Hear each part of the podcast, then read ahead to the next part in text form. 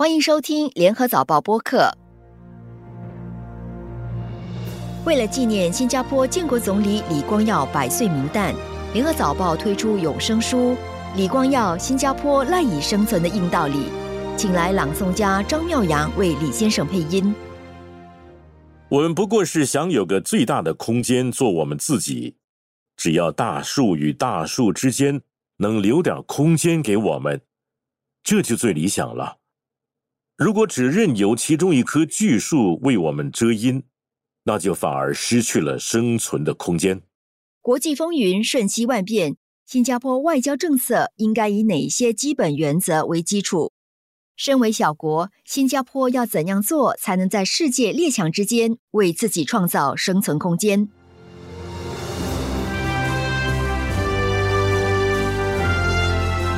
李光耀的硬道理还是新加坡的生存之道吗？联合早报播客系列还是硬道理吗？邀请嘉宾一起探索。这一期的主持人是联合早报总编辑吴欣迪。我们今天的嘉宾是新加坡代交通部长兼财政部高级政务部长许范达先生。他在二零零八年到二零一一年担任新加坡已故建国总理李光耀先生的首席私人秘书。呃，许部长您好。你好，辛迪。您当时在面试成为李先生的首席私人秘书的时候，当时的情景是怎么样的？我记得那个时候，总理公署通知我说要到总统府去面试啊，所以当然非常紧张了，因为要面对李光耀先生，我相信很多人都会感觉到有点紧张。所以在会议室等候的时候呢，就在想他等会儿会问我什么问题，因为我那个时候在教育部。所以会不会问我一些关于教育的问题，或者一些我之前当过的一些啊部门啊，财政部啦、交通部啦等等。后来进去他办公室的时候呢，李先生坐在他的办公桌的后面，办公桌前面呢有三张椅子。我走向他的办公桌的时候，他叫我坐下来，而且要坐在中间的那个椅子，因为他说这样他看我看得比较清楚。第一道问题呢，不是问我有关政策，而是问我在家里。跟父母亲是用什么语言来交谈？他也问我跟孩子是用什么语言来交谈。李先生对这个语言，尤其是双语，他非常有兴趣。他也要更好的了解我们在家里跟父母亲，比如说我本身，因为我父母亲都是受华文教育的，成长的时候在家里呢，主要是用华语跟他们交谈。可是因为我的太太她华语并不是很好，所以在我们家里跟孩子呢，就主要是用英语。我记得那个时候，李先生并不是对我的答复非常满意，因为他觉得其实你可以用华语的话呢，尽量多用母语跟孩子交谈，因为他们在小时候呢，他们吸收那个语言的能力是最强的，所以小时候给他们对母语有好的基础，将来对他们的这个母语的学习会有帮助。我就想起说，李先生一生啊，对双语的教育是非常的注意的，而且对我们这些学过双语的人，我们学双语的经历。也都是一直充满着好奇。我记得就有一次，就是一个非正式的一个晚餐啊，之前就问起我我自己学双语的这个经历，问起说我平时做梦是用什么语言做梦的。我当时说啊，是好像是掺杂的。那么他就说，那一个关键的就是我陈述表我背的时候是用华语还是英语？那我说华语，那就说啊，那你大概就是主导语言还是华语？他认为呢，一个人会有一个主导语言，所以那个是你使用的时候觉得最顺。然后用起来最有信心的啊，但是他也非常重视双语呢，是因为新加坡不只是在国内，我们需要用英语跟不同种族的同胞们能够沟通，其实母语让我们更好的了解、认识我们的根，所以我们在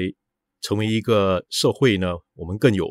自信心。呃，您也曾经回忆过啊，说你刚刚上任了不久之后呢。就经历了李先生动心脏手术的那个过程啊，那么当时呢，你就曾经讲过说，他不听从医生的劝告啊，动手术的隔天呢，就飞到香港去出席由美国前总统克林顿所发起的一个对话会。您可以再跟我们谈一谈当时的情况是怎么样子吗？啊，因为李先生他那个时候啊，医生说他必须动心脏手术。因为他的那个心跳频率不是很稳定了，哦，所以他们需要动这个手术，为了他的安全。因为他那个时候已经八十多岁了，所以医生给他的劝告是动了这样的手术之后呢，最好是休息几天，不要出国，等完全康复了再开始和其他人见面啊，会比较好。可是李先生说，我已经答应了克林顿总统出席他这个国际的会议，我已经给了他我的承诺，如果我不去的话呢，会影响他的这个会议。所以他问医生说，能不能够让我在安全的情况下，也能够继续的出席这个会议？当然，每个人都很紧张，因为他那个时候年纪也大了，而且动心脏的手术也是一个大手术嘛。医生谈了之后呢，他们觉得是可以，但是要有特别的这个安排啦，要特别的小心。所以他们不时不时在香港的时候呢，就给他做这个身体检查，确保他身体的那个情况 OK，才给他继续的进行他的这些活动。但是我记得，其实因为他那时候刚刚动完手术，那个伤口还没有完全的复原嘛。所以他在开会到一半的时候，其实他的那个伤口呢开始流血，流出了一点，从他的衣服里面就看出那个血迹。我们那时候都很担心了，但是幸好那个并不是很严重。所以后来他回到新加坡之后呢，有彻底的给他老人家做一个身体检查，确保他身体 OK。这个其实就看得出李先生他是一个说到做到的一个人，然后他也很重视这个，就是新加坡给其他国家的这个印象。其他领导人的这个印象，他们对我们有没有信心，其实跟我们的信誉非常有关系。信誉呢，就跟这个诚信、跟你的言行要一致有关系。所以他一向来都很相信这些重要的原则。您的这个回忆啊，也让我想起了，就是李光耀先生他在一九九六年的时候，当时他就动了他人生的第一个心脏的手术吧。哦，那时候我在跑政治新闻。其实就是我后期的政治新闻，我当时就快要调组到财经组去了，所以应该是我呃出席李光耀先生的最后的一个记者会。他动了手术了之后，也就是隔几天啊，就决定说要开一个记者会来跟大家解释一下他整个手术的过程等等这些。正如你所说的啊，其实他手术才刚动完不久，但是他就坚持说他应该跟整个新加坡人民解释清楚他整个手术的过程等等这些啊。他觉得当时新加坡人都很关心他，所以他有这个责任。李先生总是如此，他一向来都是把重点放在什么对国家最好，而不是想到他自己。往往他都没有想到自己，只想到怎么做对国家最好。他也不断的一直在想，怎么样让新加坡能够继续的成功啊，不断的改进政策也好，不同的做法也好，基础设施也好。就是要向其他国家学习，但是我们本身也要创新。就算他到了八十多岁，他也一直往这方面想，就是怎么样让国家更好，怎么样让人民过着更好的生活。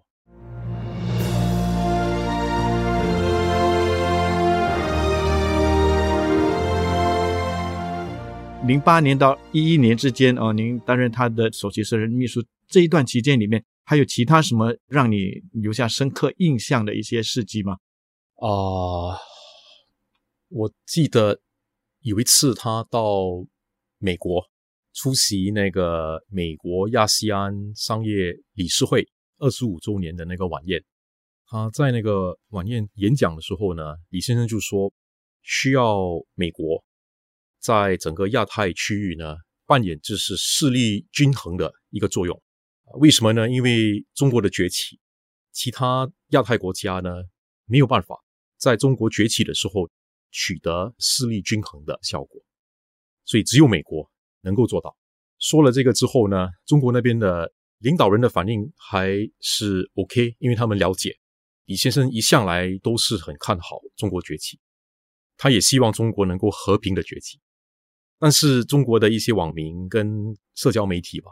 就可能误会了他的意思，所以他们把他的演讲呢翻译成要制衡中国。这个就造成了一些网民的不满，说李光耀先生身为华人哈，为什么没有替中国说话，而是要美国来制衡中国？但是这个不是他的意思，他不是要美国来制衡中国，他是要美国在亚太区域呢扮演着一个势力均衡的一个作用。他也认为这样的做法呢，能够让中国在这样的环境里面更好的和平崛起，对其他的亚太国家来说呢，也比较放心。所以大家能够取得一个共赢的效果。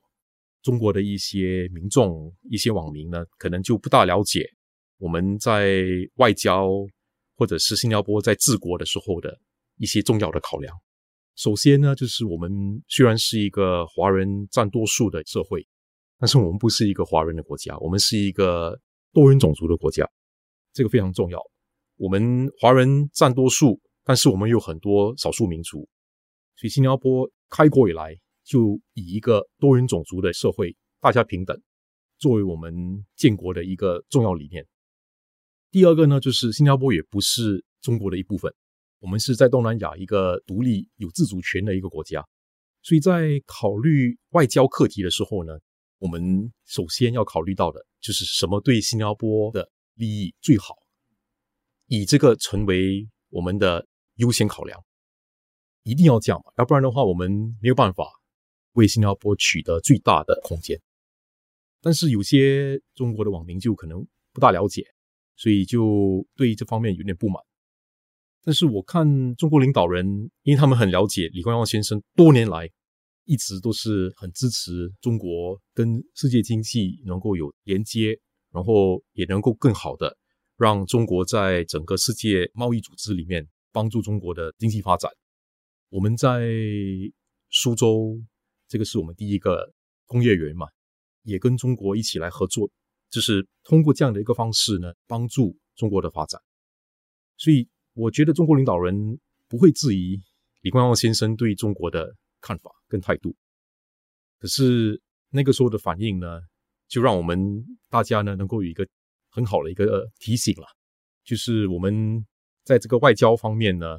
不时会有这样的挑战，就是其他国家会说为什么新加坡不站在他们那一边，但是我们其实也不是在选。要站在谁的那一边？因为我们到头来最重要的就是站在新加坡这一边，以新加坡的利益做出发点。您提到的这个事情其实已经是十多年前的事情，但是李光耀先生一贯的这样的立场和智慧，一直到今天还是非常有用的。以今天这样子的一个新的国际的局势啊，大国的博弈等等这些，您觉得说新加坡要怎样继续能够秉持着李先生当时的这种理念？继续的在国际里面啊，在扮演新加坡应该扮演的这种角色呢？啊，我想第一个就是我们必须继续维持国家的信誉，大家要对新加坡的立场觉得是靠得住，而且不会一直反反复复改来改去。我们今天跟某一个国家在谈的时候，我们采取的立场跟看法。跟下一次我们跟另外一个国家在同样课题在谈的时候，那个立场要维持嘛？如果说我们跟第一个国家讲一套话，跟第二个国家又讲另外一套话，他们在交谈的时候，如果发现了会影响我们在其他国家领导人跟人民的眼里面对新加坡的态度跟看法啊，所以这个非常重要。这是我们一旦有一个立场呢。我们就必须要有一个原则性的，而且以新加坡这个利益作为出发点的角度来看国际的这个局面跟我们的外交的这个政策啊，所以这个我觉得应该要继续。第二个呢，就是在维护新加坡立场的时候呢，我们当然不是故意要跟人家找事情来闹哈，但是如果有必要的话。我们要捍卫新加坡的利益的话，我们就必须把我们的立场解释清楚。当然，我们不是要选边站，因为他们说，如果你选边站的话，就变成靠边站，对不对？我们也同时呢，不能够没有立场，因为如果你没有立场的话，那你只有下场。所以，我觉得这个是非常重要的。我们要在保护新加坡利益的时候呢，有必要的时候维护我们的立场。当然，我们新加坡身为小国，我们有越多朋友越好。但是在国际上呢，有时候交朋友的时候，并不是像个人交朋友一样的，因为这个国家利益不是完全会一致，所以我们必须寻找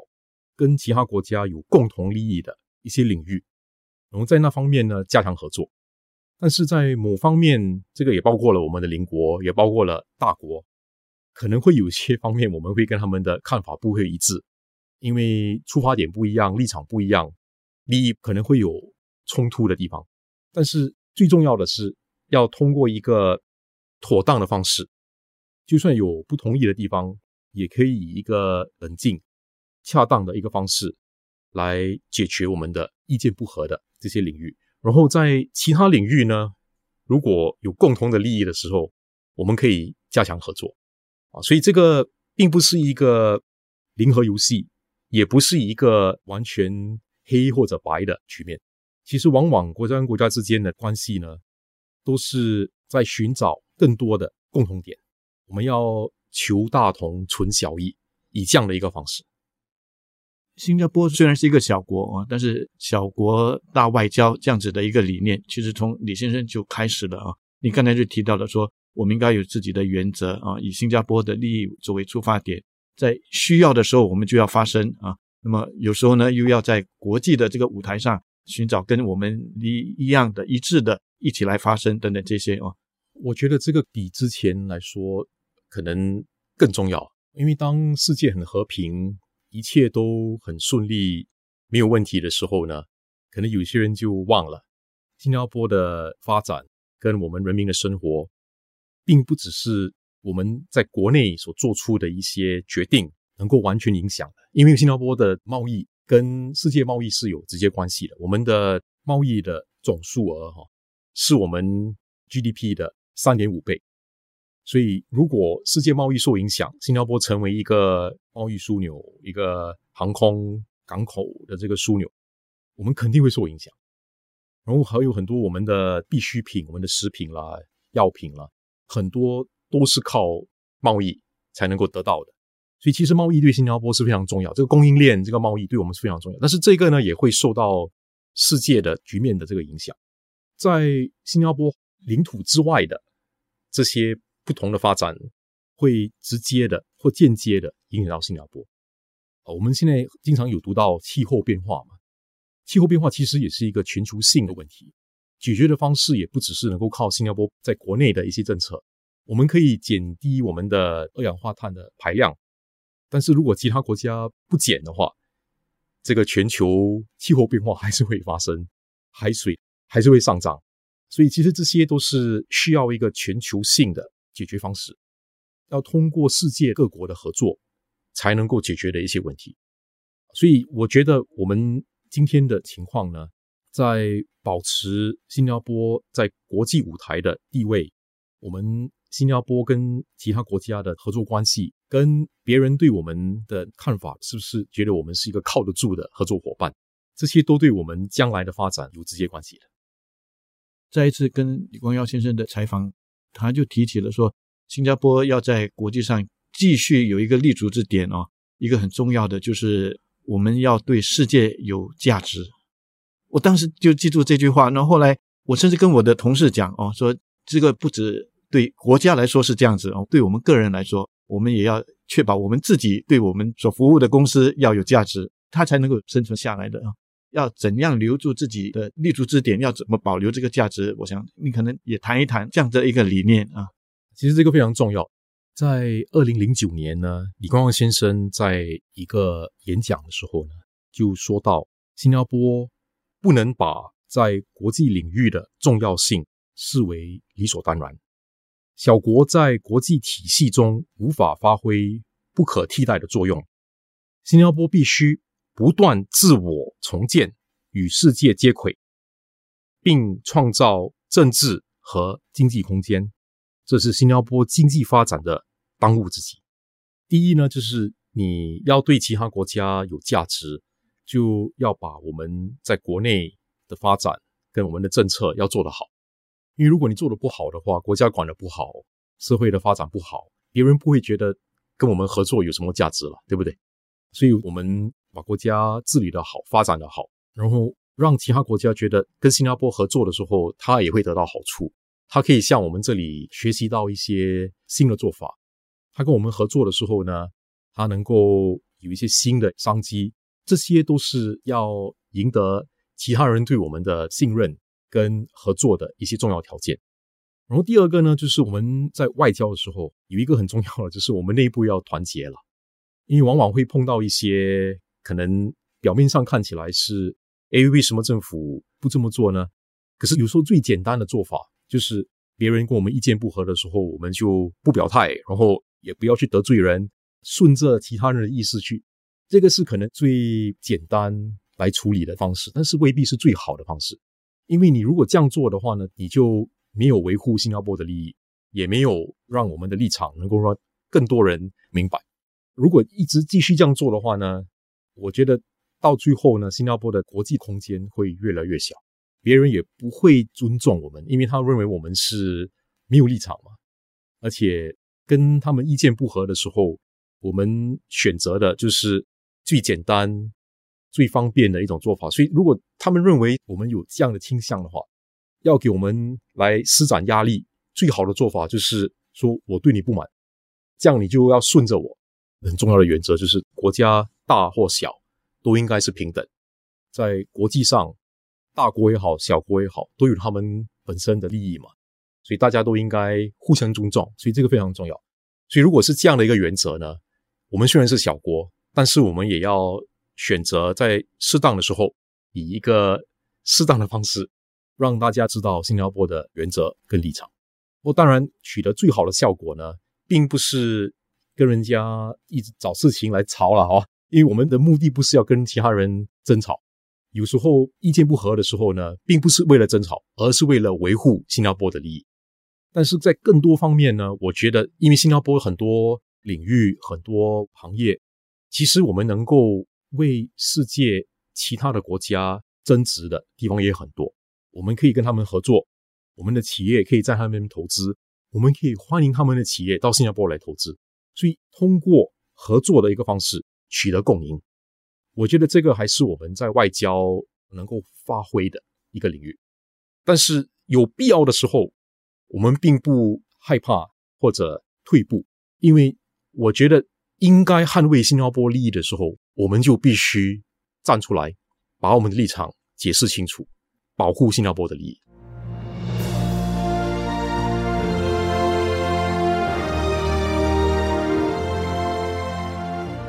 过去啊，新加坡外交的立场啊，过去就一直觉得说那是外交官的工作哈，或者是我们政治领导人的工作啊，向世界各国解释我们的立场等等。但是现在。您也提到了啊，就是我们国内的这个团结也是很重要的，大家对新加坡的立场要有一个共识，这个也是很重要的。所以现在外交的这个事情，现在也很多的需要向我们国内的人民来解释。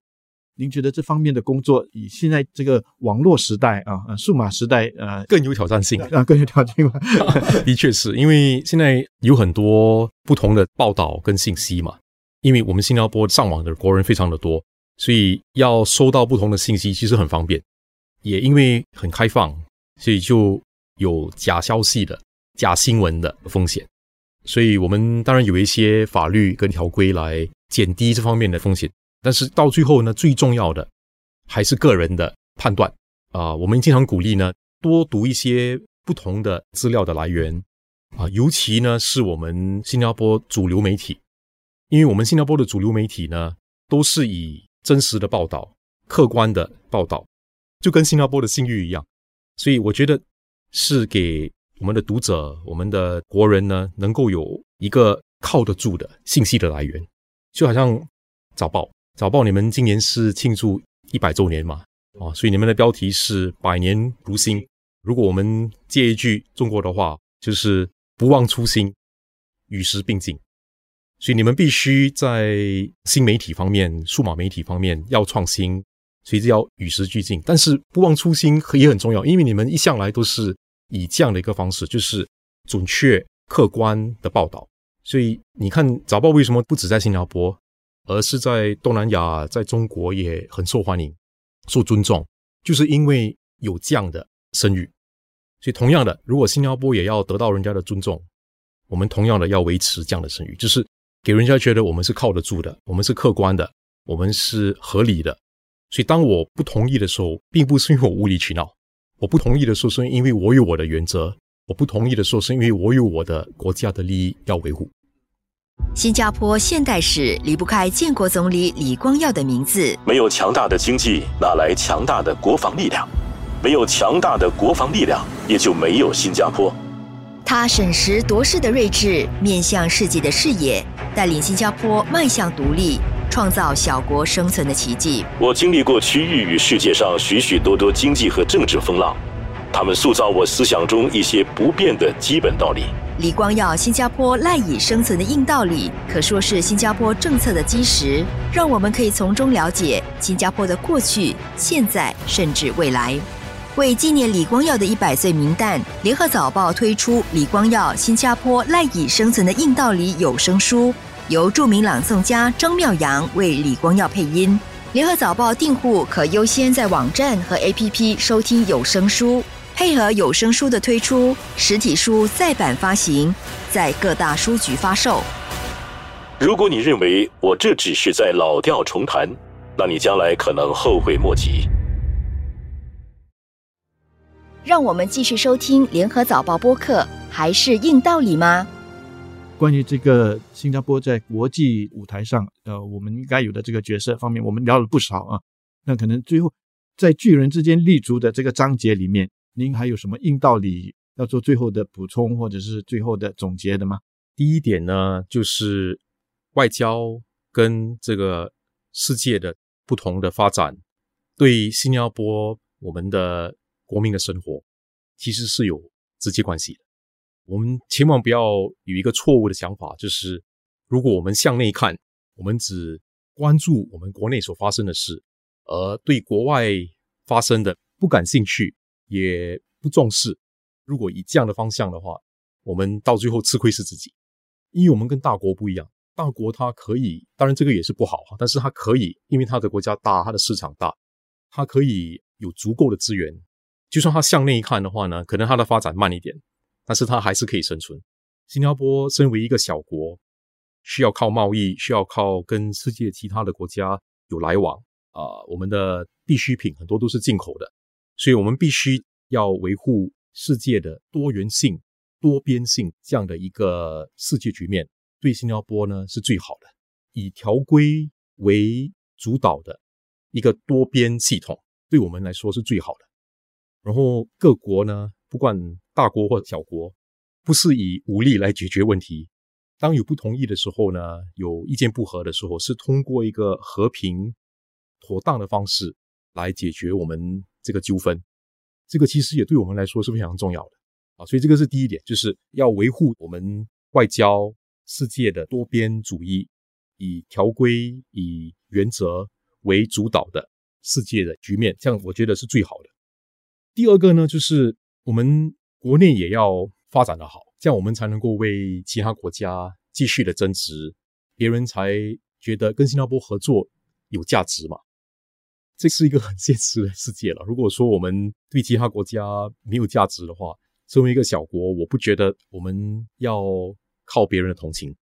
啊，这个是靠不住的，不能够持续的。我们需要的是。你跟我合作，并不是因为你同情我或者你喜欢我，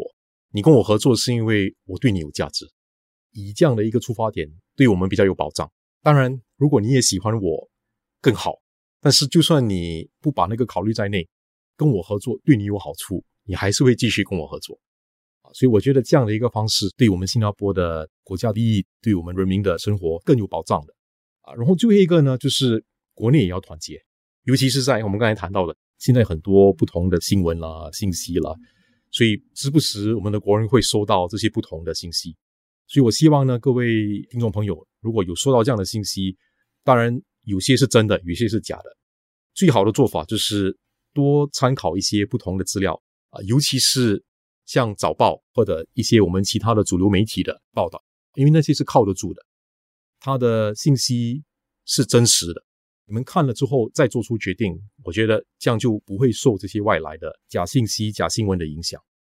知道了准确的消息之后呢，我们国内要团结，因为只有我们国内团结，我们更有能力为新加坡争取更大的空间，争取更好的利益。所以我觉得，如果这三点我们能够继续的话，这些我觉得是啊书里面所提到的一些硬道理。之前这些硬道理很重要。现在跟将来，我认为也继续会很重要。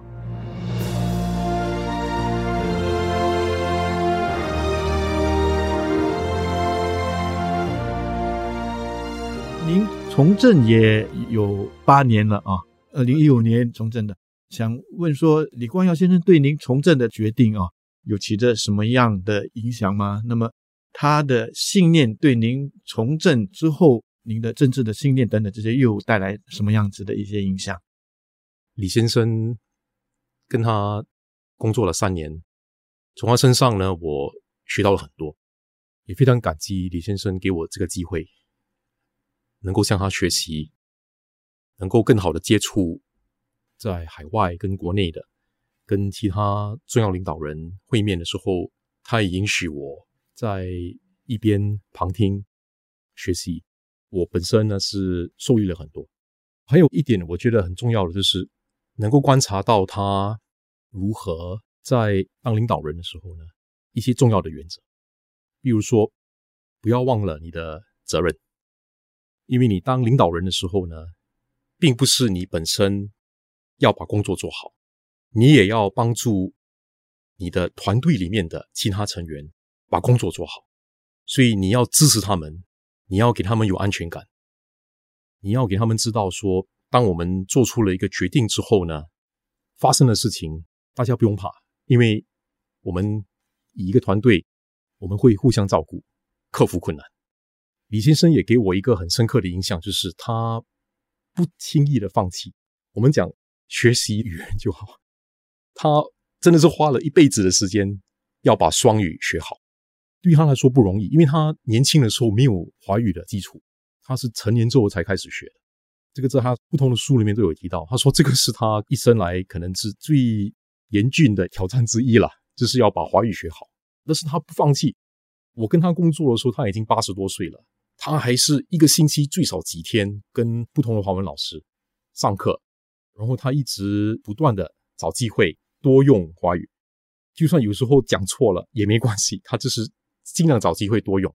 所以他这个学习的态度，学习电脑也是一样。他年轻的时候没有接触到这些科技，可是他后来因为工作的需要，他逼自己要把电脑学会啊。所以其实，在很多方面呢，他这种。不折不挠的精神，就是碰到了问题的时候要想办法去克服，而不是逃避。啊，我觉得对我们新加坡接下来的发展也是很重要。我本身呢，当然从政之后碰到不同的挑战，所以就一直提醒自己说，碰到挑战的时候呢，不要放弃，尽量的想办法解决问题。有时候那个问题并不是马上能够解决，但是你不要放弃。政治是要。怎么样能够改善人民的生活，让国家的发展更好，给我们的下一代有更好的未来？这个我觉得是要从政的人都一定要达到的一个目标。所以这一点呢，我觉得也是从李先生的身上非常明显的能够看得出来。就算他身体不好的时候，他也一直。在想要怎么样把新加坡弄得更好，这个他没有停。他动手术的时候也在想要怎么样能够为新加坡做得更好，让新加坡的人民过得更好的生活。要怎么样在国际舞台维护新加坡的利益，为新加坡争取更多的国际空间。他看到新加坡的成功，看到我们人民能够过着更好的生活，看到我们下一代能够有更好的未来。我觉得这个是他一生的这个愿望跟目标，他一生努力拼搏的，就是为了这个。当然，我们其他人没有办法达到李先生这样的境界，但是我觉得，不管是参加政治也好，服务社会也好，在不同领域里，他的这份精神，我觉得是值得我们学习的。不管做什么东西。到最后呢，不要想自己个人的利益而已，也要想到国家，也要想到社会。如果更多新加坡人能够有这方面的想法的话，我希望能够继续的吸引更多的年轻的一代为社会服务，政治也可以，公共服务也可以，慈善机构也可以，有不同的管道。但是最重要的就是可以做得到的，不要只是为了你个人的利益作为出发点，也为了国家、为了社会的发展做出贡献。部长，我希望您不介意啊。呃，我们这个节目不是一个有镜头的直播节目哦，我们是一个播客，所以听众大概没有办法看到呃我们现在在访谈中的一个情况。其实我在问问题的时候，部长其实两度的，就是很激动，不只是眼眶泛红啊。部长，您您别介意哦，我想说继续再问您一下，是什么触动了您？想到了。李先生为我们新加坡新加坡人所做出的牺牲跟他的贡献，我记得我当他私人秘书的时候呢，那个时候李夫人第二次中风，然后他不能够陪李先生出国，就是要卧病在床。这个当然对李先生的影响非常的大。但是他没有忘记他对国家、对人民的责任，他还是继续他的会议啦。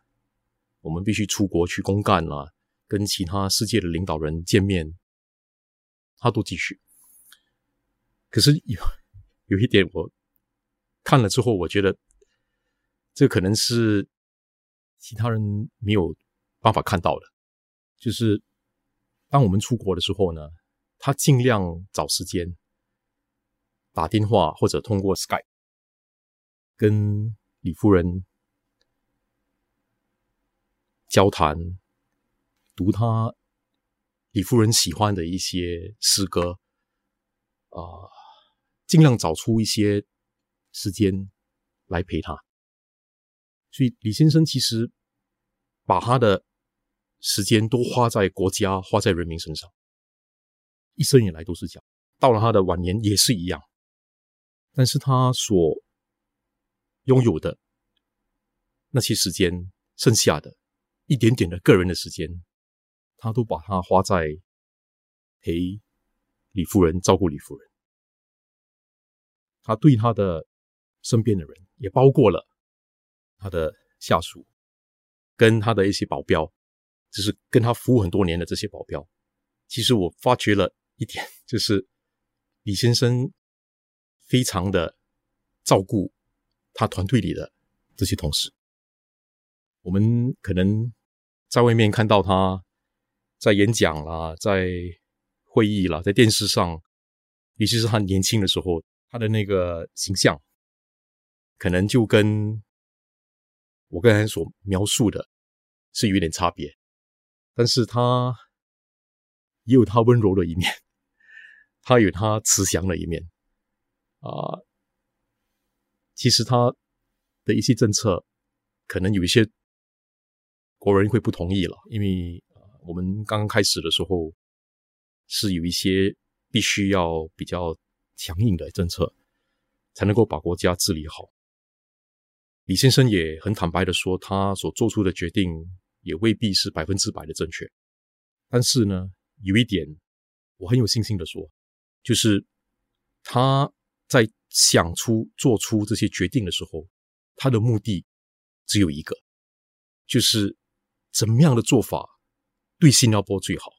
对国家、对人民最好。所以这一点呢，我是不时会提醒我自己：你如果要为民服务，你要从政，其实这个是最重要的，就是你的出发点一定要是。为了国家，为了人民，而不是为了你自己。你的决定可能不是百分之百是正确的，有时候会有一些错误的判断。但是呢，出发点跟你的用意一定要坚持有这样的一种做法，就是我们要从政，要出来为国家、为人民服务的，就一定要把优先的考量放在什么对国家、对人民最好。部长，您描述的啊。我觉得是一个非常立体的李先生的一面哦，就是铁汉柔情的一面哦。我们一般新加坡人但没有机会接触到李先生的这一面哦，但是今天很珍惜的，通过您跟李先生这样子的一个亲密的接触，能够把李光耀先生的另外的一面，我们比较少知道的这一面，也让我们知道了。非常谢谢，谢谢你，辛迪。还是硬道理吗？由联合早报音频组制作，这一期的旁述陈素君，录音蔡佩杰，播客编导王文义、李怡倩、吴婉君，监制何希微、黄子琛。还是硬道理吗？播客系列可以在联合早报以及各大播客平台收听，欢迎你点赞分享。